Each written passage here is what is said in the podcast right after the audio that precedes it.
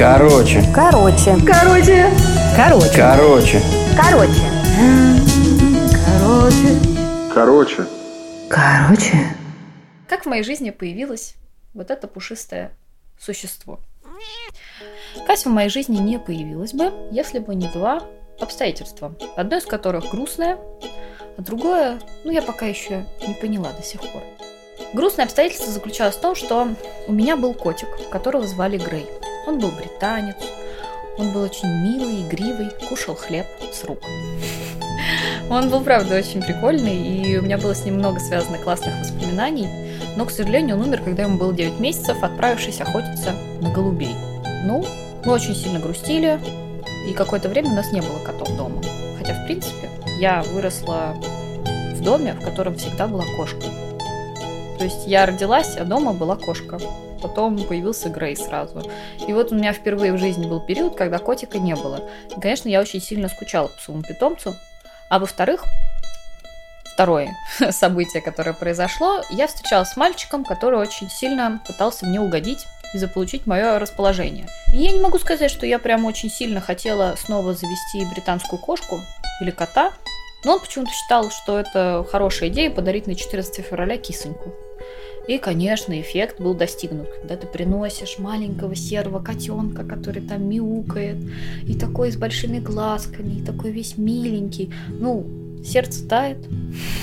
Дома кошки нет, по кошке все соскучились. Конечно, Кася осталась жить. Хотя для меня это вообще сомнительный момент. Я хочу предостеречь всех, кто собирается дарить кому-либо животное. Я считаю, что все-таки это неправильно. Человек должен сам выбирать себе питомца, должен его находить, покупать, спасать. А это не должен быть подарок. Вообще, э, Кася была куплена с рук на выхибы, несмотря на то, что она, ну, можно по виду понять, чистокровная британка с горбинкой на носу. Э, Ее взяли с рук, Притом за достаточно приличные деньги для котенка на Навыхина, за три косаря в 2013 году. А это вам не хухры-мухры. И, как я узнала позже, она содержалась в ужасных условиях, когда торгуют с рук, не очень хорошие заводчики, ну даже заводчиками их не назовешь, держат сразу много котят в одной клетке. И вот у нее были проблемы с тем, что она была очень шуганная. Она и людей боялась, и других животных до сих пор недолюбливает. Видно было, что кошку надо к кошачьему психологу отводить. Ну, собственно, подарили мне котика. Мы начали с ней разбираться потихонечку. Я, когда еще жила у родителей, у меня появилась Фокси. Ну, в какой-то момент я притащила еще одну кошку домой, потому что мне все-таки хотелось еще самой выбрать кошку. И вот мы, спасая котенка, привели Фокси. Я думала, что они подружатся, к сожалению, нет. Оказывается, надо, чтобы кошки подружились, как-то определенным образом их сводить. А мы сделали так. Две кошки, одна комната, они такие и, в общем, как-то не задалось. После этого у нас был очень тяжелый период в жизни. И для тех людей, которые думают, что ну ничего страшного, будет у меня две кошки, нет, у вас будет описанная кровать, и вам это очень не понравится. Они до сих пор друг друга ненавидят. И в какой-то момент я съехала. А съехала я в квартиру, в которую нельзя с животными. Я пожила там несколько месяцев, и в один момент мы с молодым человеком ложились спать. И такая, знаешь что, а поехали Касю заберем. То есть просто в 23 часа мы садимся на такси, едем в квартиру моих родителей без предупреждения, приходим, я говорю, я за Кассей. Они такие, хорошо, забирай. В итоге я забрала Касю, и она жила у меня. И, конечно, ей стало лучше.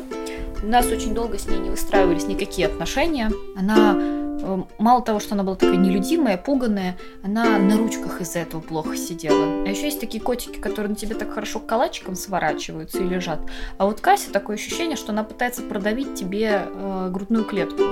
Она в силу своего большого веса и небольшой величины лапы очень сильно давит на тебя. Она облокачивается на одну лапку и весь свой вес через вот эту точку на тебя нажимает. И обычно она нажимает вот на самые такие болезненные части груди, так сказать. Самые чувствительные, она как знает, куда жать. И, конечно, с ней обниматься было не прикольно. Я такая, Кася, давай, давай, давай не будем. Она такая, приходит, мяу. Я такая, слушай, нет, нет, нет, нет, нет. Ничего не выйдет, пожалуйста, не надо. Давай не будем даже пытаться. И тут она встретила его. Моего молодого человека. Там была такая любовь. Она нежно к нему подходит, мурлычет, забирается, спит на нем. Со мной такого никогда не было. Я такая думаю, я тебя кормила, я тебя чесала, на прививке возила, а спишь ты на нем? Это было дико нечестно. Меня, я даже немножко ревновать начала. После всего, что между нами было, она спит на нем. Ну, а потом, когда я переехала, и отвезла Касю обратно пожить у родителей некоторое время, она, конечно, немножко это самое исправилась. И когда я забрала ее обратно в новую квартиру, ко мне она испытывала очень теплые чувства.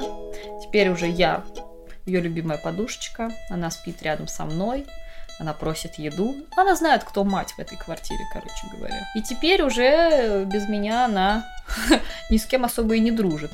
А добиться ее расположения крайне сложно.